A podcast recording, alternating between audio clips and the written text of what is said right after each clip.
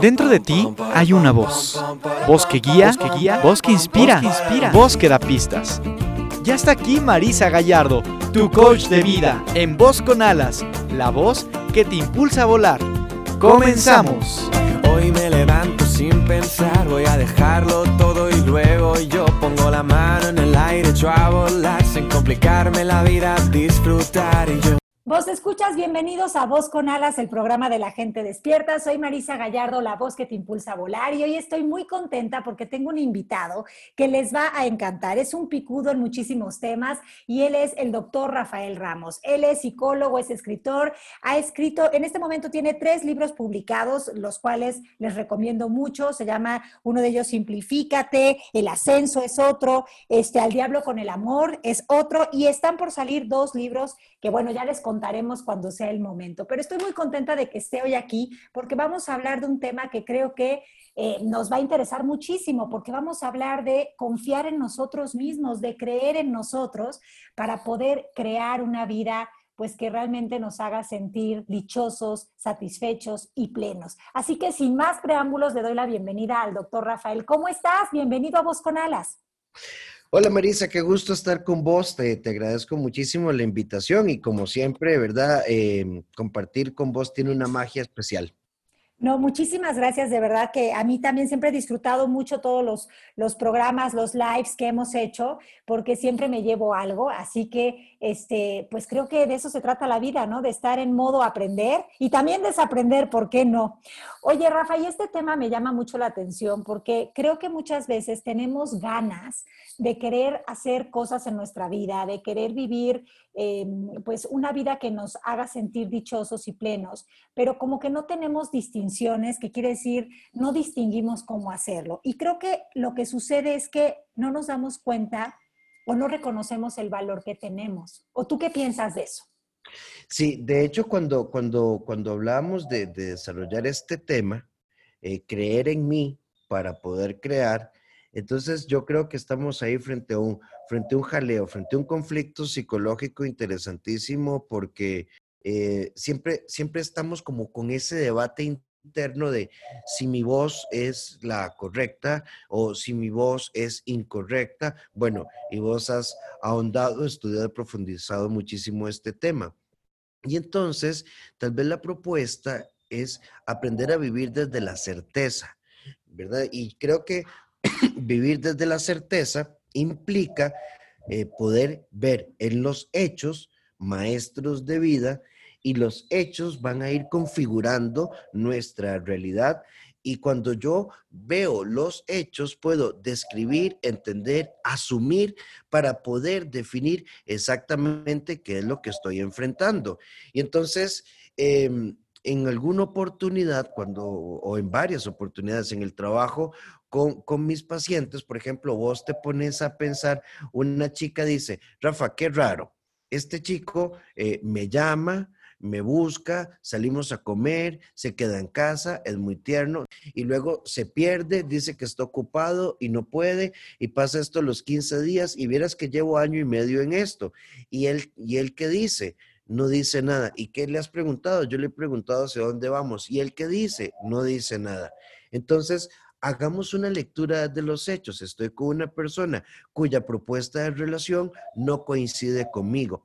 Claro, detrás de estos procesos tenemos una configuración emocional que tiene que ver con nuestras heridas. Pensemos en dos, eh, soledad y desamparo, ¿verdad? Que, que se instauran desde nuestras primeras etapas de vida.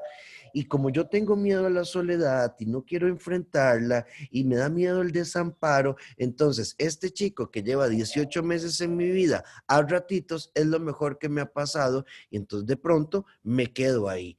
Pero al final o sea, aunque es algo que estoy eligiendo, los hechos me están enseñando algo. Hay momentos de, alegría, porque ni siquiera lo podemos llamar felicidad, hay momentos de encuentro, pero no son un proyecto, no son una relación. Y al no ser un proyecto y no ser una relación, me empiezan a causar dolor. Y ese proceso de dolor hace que yo deje de disfrutar y con el paso del tiempo, cuando el patrón se repite, me llama, me busca, comemos, nos acostamos y desaparece, empiezo a anticipar dolor. Y esta vez será igual o desarrollo pensamientos mágicos. ¿Y si cambia? ¿Y si tal vez? ¿Y si quizá? ¿Y si hubiera? Y entonces creo que ahí empezamos a, a darle muchas vueltas. Ciertamente tenemos que revisar a fondo qué pasa y por qué me permito este estilo de relaciones. Pero cuando yo quiero tomar una decisión y tal vez no he tenido la oportunidad de hacer una revisión a profundidad, es como los primeros auxilios psicológicos. Los hechos son maestros de vida y los cuando cuando los hechos me hablan con absoluta claridad de lo que está pasando, no tengo por qué dudar de mí. Y el primer paso, creo yo, que es, es el camino de la autoapreciación. Es decir, yo no sé, Mari, si a vos te ha pasado cuando atendés a alguna persona que, que, siempre estamos, la, la, gente llega, yo necesito entender, yo quiero saber, necesito encontrar el por qué. Ah, sí, descubrir, ¿no?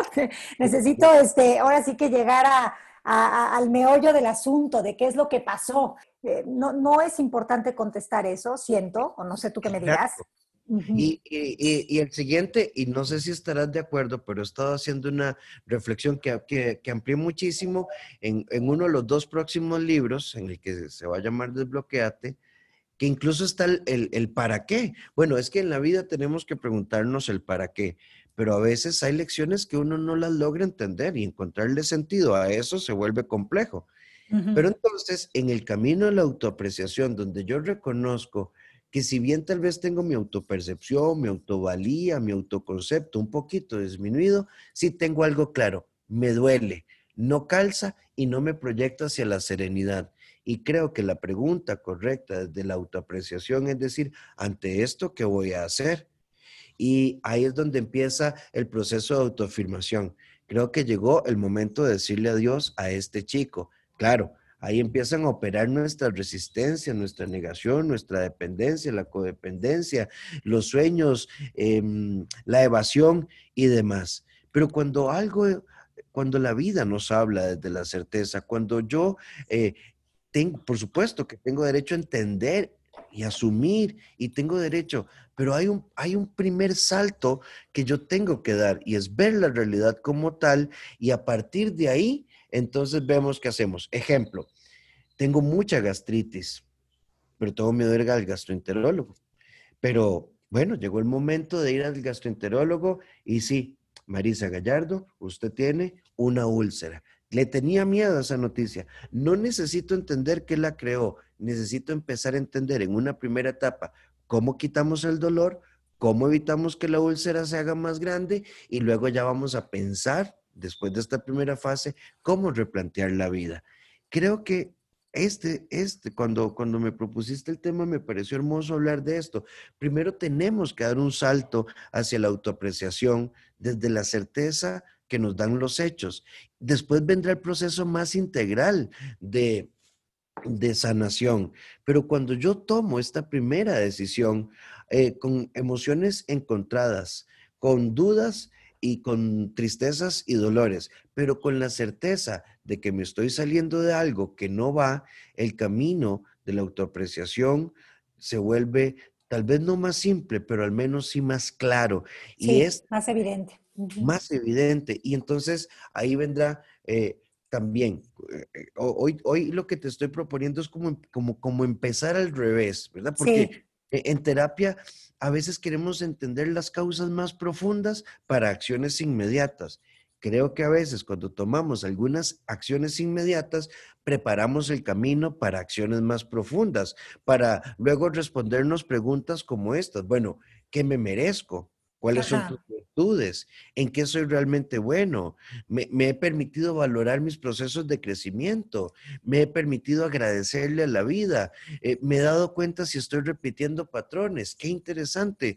Yo toda la vida dije que no quería ser como mi mamá o como mi papá y me convertí en una persona exactamente igual. Esto hay que resolverlo. Pero cuando se trata de creer en mí para poder crear una estructura de sanación, el camino de la certeza es aceptar que algo no suena bien, que algo no armoniza y desde ahí entonces tomo la decisión de avanzar y vamos a quitar la acidez y vamos a evitar que la úlcera se haga más grande. Luego tendremos que revisar la dieta y todo lo que vendrá para, que, mi, para que mi sistema emocional eh, pueda, digamos, eh, reorganizarse. Y esto, va, sí, y esto, Mari, va a implicar de el camino de la certeza, la ver los hechos como maestros, reconocer la autoapreciación, o sea, al menos reconocerme como alguien que no tiene por qué vivir desde el dolor, es otra palabra mágica en este proceso, convicción. Claro. La, la convicción surge a partir de la claridad de, yo quiero a este chico, pero es irregular. Yo quiero este chico, pero más allá del orgasmo no me da. Yo quiero este chico, pero tenemos dos años y no me ha presentado ni a su familia ni a sus amigos, no existo en sus redes, solo me visita en altas horas de la noche y en horarios muy extraños. Pareciera ser como que yo soy una sombra en la vida de él. No, sos una sombra. Quiero esto. No. Esa convicción nos tiene que sostener porque en el primer momento los vientos de la añoranza, los vientos de la duda, los vientos del desencanto, los vientos de la pérdida de esa fracción de mi vida que, que era bonita al lado de él, empiezan a jalarme hacia otra vez, hacia ese Sí, hacia al gancho que me engaña. Creo que hay varias, varias cosas que has dicho que me suenan muy interesantes. Esto de la, de la autoapreciación me parece que es fundamental, que es reconocer quiénes somos realmente, ¿no? Y creo que para eso tenemos que pasar de la culpabilidad a la responsabilidad, porque muchas veces, por ejemplo, en este eh, caso que nos estás planteando de la chica que anda con este chico, pues este, podríamos pensar que el villano de la historia es el chico, ¿no? Que está haciendo, que está haciendo que esta chica sufra y que, este, que está haciendo que esta chica, pues, no sé, ¿no? La esté pasando mal y esté en añoranza y esté en quererlo cambiar y esté en todos estos pensamientos mágicos. Pero en realidad este chico es solo un síntoma, es solo un efecto de la causa mental de esta chica. ¿Qué quiere decir esto? Que es el, es el maestro, como tú decías también hace un ratito, que está haciendo la entrega del mensaje de, este, no me puedes creer más a mí de lo que te quieres a ti, ¿no? O sea, ¿a qué hora te vas a voltear a ver?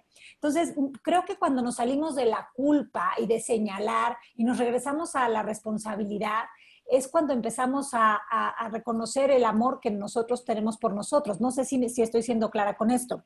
Completamente, completamente de acuerdo, ¿verdad? Y es, que, e, y, es que creo que hasta que nosotros no tengamos la capacidad, ¿verdad?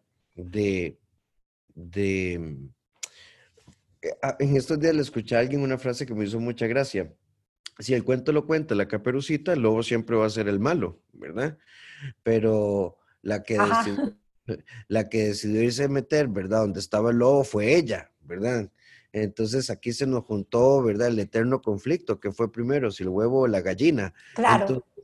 creo que eh, nuestra lectura tiene que ser desde la desculpabilización y, y para desarrollar convicción por supuesto, tenemos que sentirnos responsables. Y vamos como en esta lógica. Primero, tengo que reconocerme como el gestor, la gestora de los conceptos que tengo para enfrentar la vida desde un sentido de responsabilidad. No puedo funcionar en automático desde lo que he vivido. Tengo que tomar conciencia de esos conceptos, ¿verdad? tengo que hacer todo este proceso de, de, reconstrucción personal, de libertad y responsabilidad para efectivamente tomar lo que me hace crecer. Este tercer punto que te voy a decir es muy difícil porque estamos programados para aguantar, lo cual no es digno. Sí, para soportar.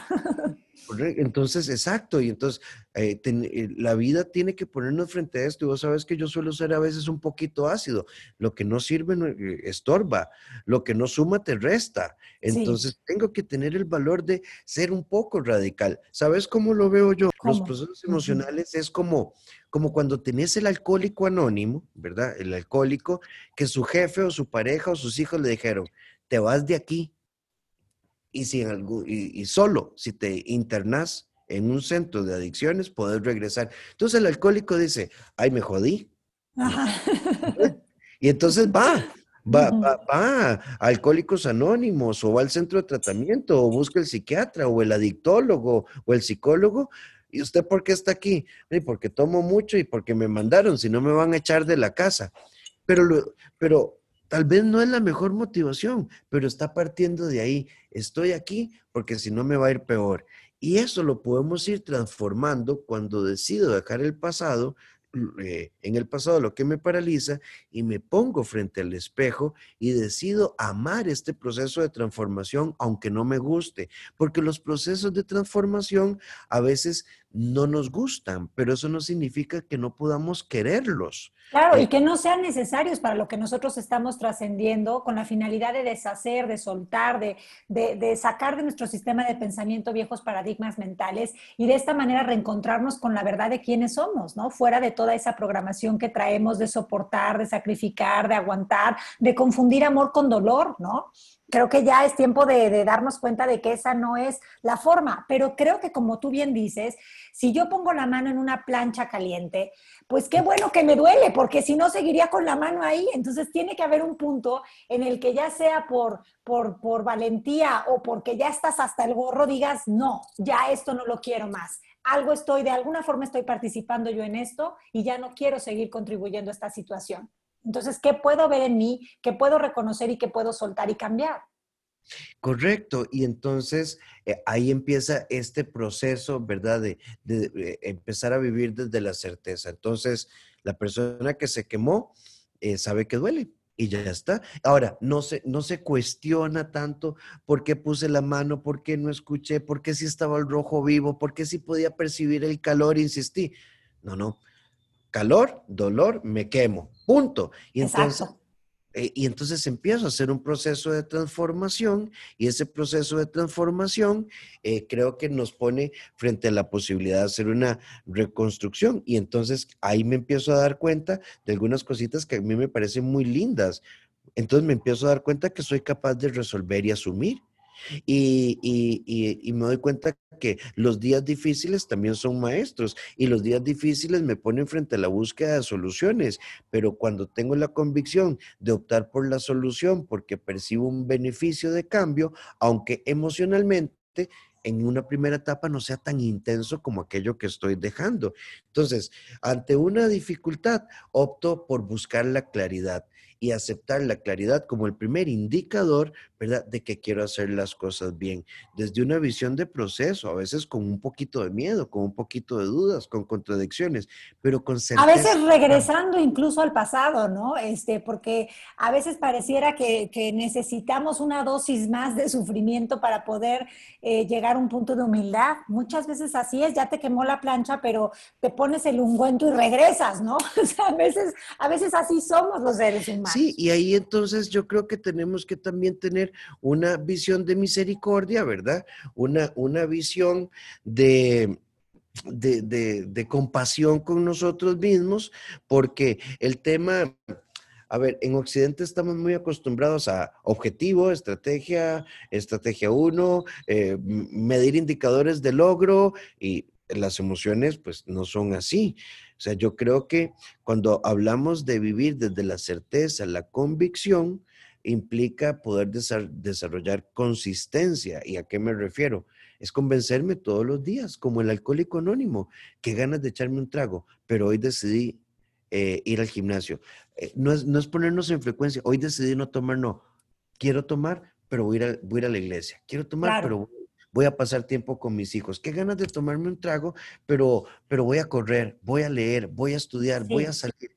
Y entonces, eh, cuando, cuando, en el ejemplo que te ponía de la, de la chica que, que le permite a un chico irregular, entonces me hace falta, pero voy por un café. Entonces, ya, y no me concentro en pérdidas, sino que la consistencia es vivir desde la sustitución consciente y ahí puedo agradecer cada momento. Eh, no veo a la otra persona como un enemigo, como una enemiga.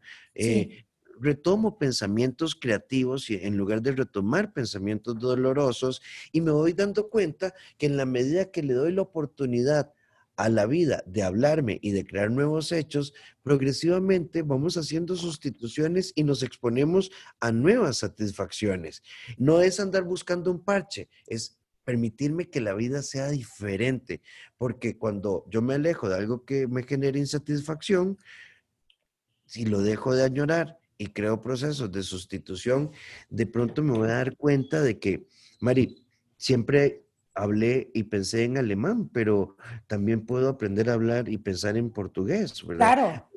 Eh, y así como se integró en nosotros el lenguaje de la dependencia, podemos integrar el lenguaje de la libertad afectiva, desde, sin, sin miedo a reconocernos dependientes, pero también eh, con la certeza, la convicción y la consistencia que puedo ser una persona interdependiente, más sana, más libre, más capaz, sin culpa, sin vergüenza, sin, sin hacer leña del árbol caído. Y eso solo sucede cuando uno está dispuesto al autoconocimiento, ¿no? Creo que tendríamos que ser muy honestos y darnos cuenta que a veces vivimos situaciones en nuestra vida, como el caso de la chica con esta pareja que nos, que nos acabas de relatar, o como el tema de no querer enfrentar la cita con el doctor, ¿no? O lo que sea. Este, a veces estamos como viviendo esas situaciones eh, con la finalidad de poder encontrar en ellas el, camino de, regreso a casa, ¿no? El camino a cuestionarnos y darnos cuenta de que eh, nosotros tenemos dentro de nuestro sistema de pensamiento muchísimas creencias limitantes que nos han llevado a manifestar y a dar estos resultados que estamos dando, que quizás ya no nos satisfacen y que con precisamente esa insatisfacción nos están haciendo un pellizco para despertar y decirnos, oye, existe otra forma de vivir. Tú puedes este, crear la vida que creas que es posible para ti. Por eso es que has estado creyendo de ti? ¿Qué, ¿Cuál es el valor que tú te has dado a ti? ¿Has pensado que no mereces, que no vales, que no eres, que no eres suficiente, que no eres capaz, que no puedes?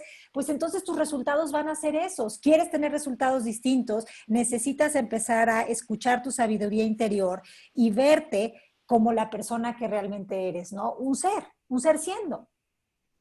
Sí, y es que ¿Sabes qué es? Eh, a mí cuando, cuando, por eso, a mí más que el por qué y el para qué, me gusta mucho siempre plantear a los pacientes, bueno, ¿y ante esto qué vas a hacer?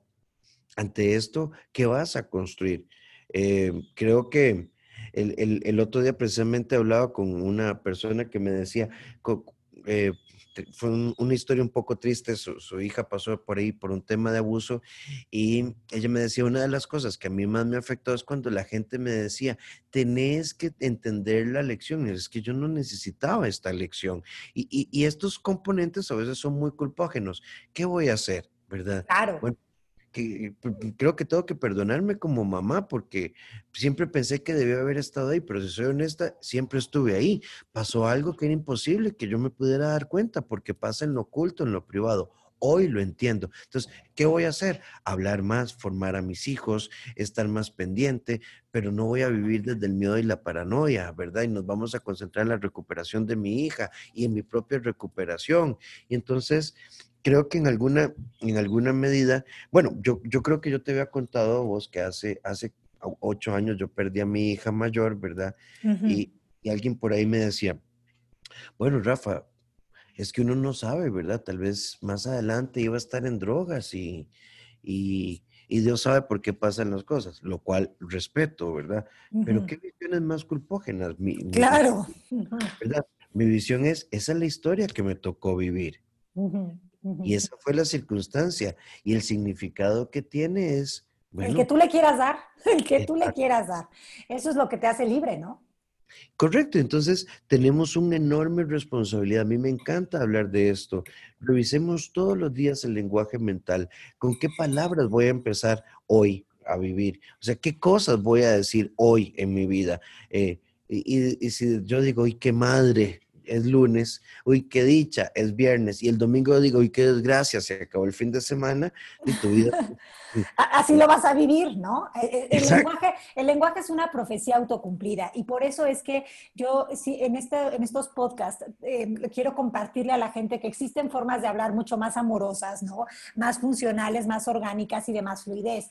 Yo he sacado de mi diccionario personal la palabra pérdida, por ejemplo, ¿no? ¿Por qué? Porque siento que las cosas no se pierden, se transforman. Siento que este, la pérdida te pone en un lugar de sentir que algo te falta, pero lo que se ama siempre está contigo, ¿no? En este caso del puntual de lo que tú nos hablas de la experiencia con tu, con tu hija o de lo que yo viví con mi hermano, ¿no? Que también este, ya no está en este plano, o mi padre, pues eso yo sé que en el mundo de los mortales se llama pérdida, ¿no? Y, y, que así se dice, pero a mí no me funciona verlo a lo mejor desde ese lugar. Entonces, eh, estar como muy atentos a qué lenguaje es el que nos, nos hace sentir en nuestro poder y qué lenguaje es el que nos hace ir con la programación.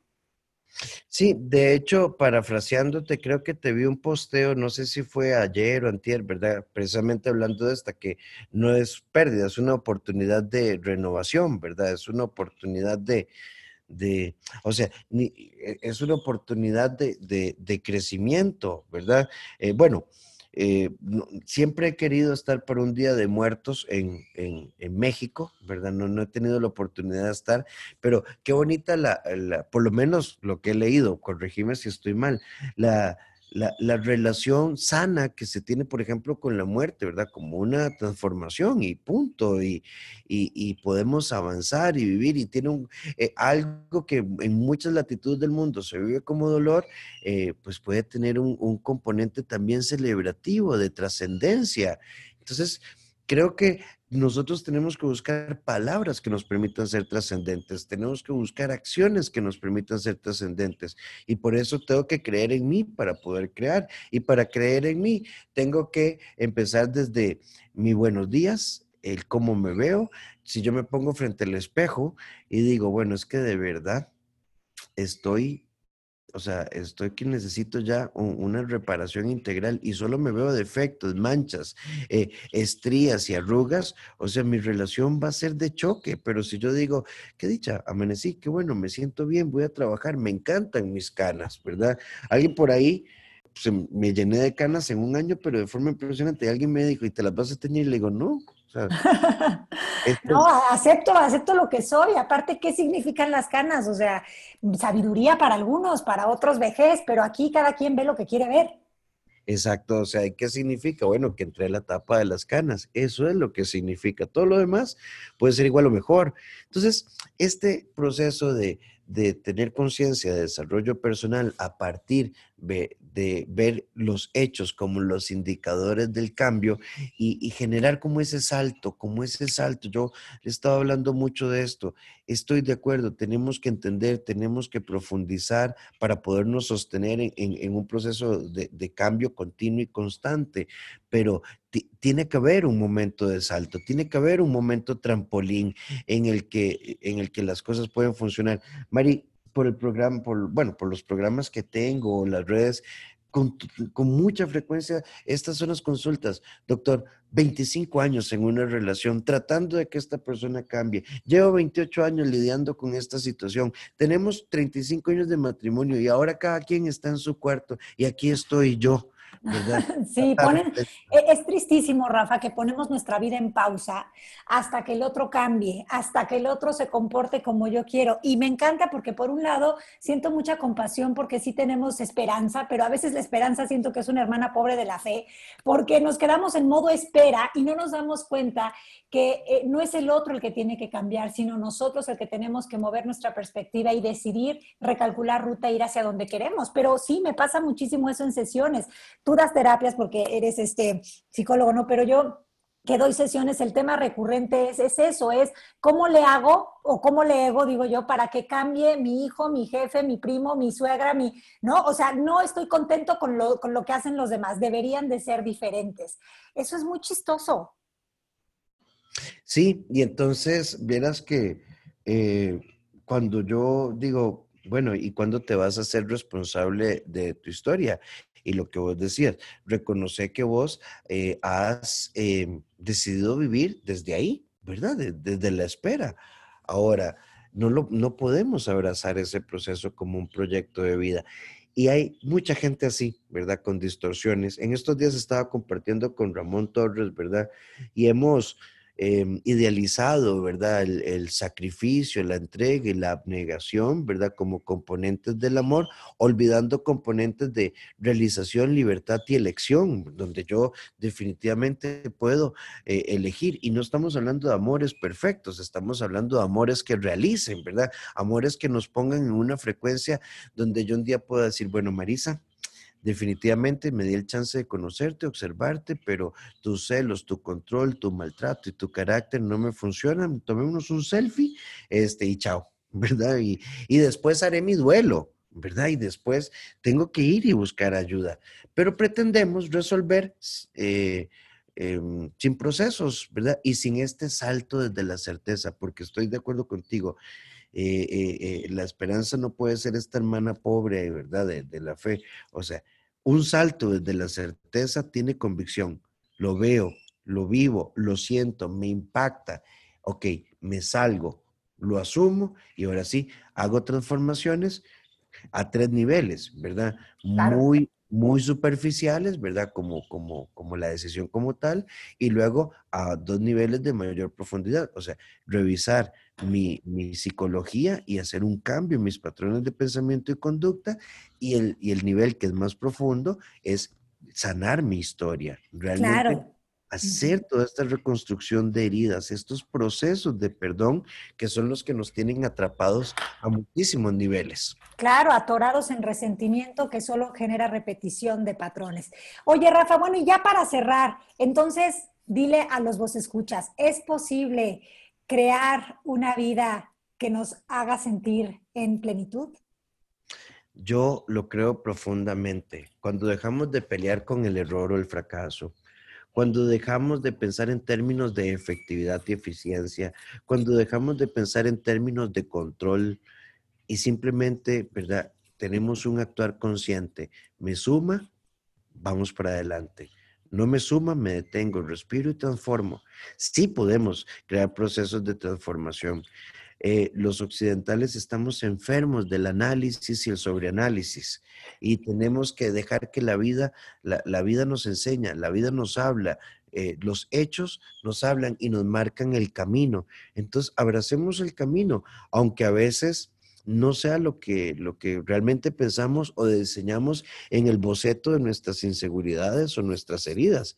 Y démonos la oportunidad de crecer, ¿verdad? De forma consciente, consistente buscando estos tres niveles de transformación. Tu salto, la modificación de pensamientos y conductas y tus procesos de sanación interior. Qué rico. Bueno, pues ya lo escucharon, sí es posible. Para poder crear la vida que quieres tienes que creer que eres el ser maravilloso que ya eres, incluso si tu ego te dice todo lo contrario. No importa cuál sea la situación que estés viviendo, si es una relación, si es una situación económica, de trabajo, lo que sea que estés viviendo en este momento está a tu servicio, está ahí para ti, está invitándote a que te escuches, a que te aprecies, a que te, eh, pues a que te conozcas verdaderamente y a que sueltes lo que ya no es funcional ni amoroso. Muchísimas gracias, doctor Rafael, porque estoy feliz de que hayas estado aquí. Creo que este, con este lenguaje tan cercano a las personas quedó muy claro el tema del día de hoy. Te agradezco muchísimo, Marisa. ¿Dónde te pueden encontrar, doctor Rafael? ¿Dónde te pueden seguir? Bueno, eh, en mi blog www.rafaelramoscr.com o en mis redes, en Facebook, dr. Rafael Ramos, doctor Rafael Ramos, o en Instagram, dr. Este, son, son las redes que más, que más alimento y, estoy ahí para servir. Y en, y en la aplicación Bésame CR, a las 20 horas Costa Rica, perdón, a las 19 horas Costa Rica, siempre tenemos el programa de radio, se puede escuchar en todo el mundo en esa aplicación Bésame CR. Es gratuita. Buenísimo. Buenísimo, pues ya lo saben, a escuchar al doctor Rafael que siempre nos da muchas distinciones que nos hacen cambiar nuestra vida. Muchas gracias, hasta la próxima. Y volando se fue voz con alas, pero pronto regresará, pues la voz interior nunca, ni por un instante, deja de susurrar.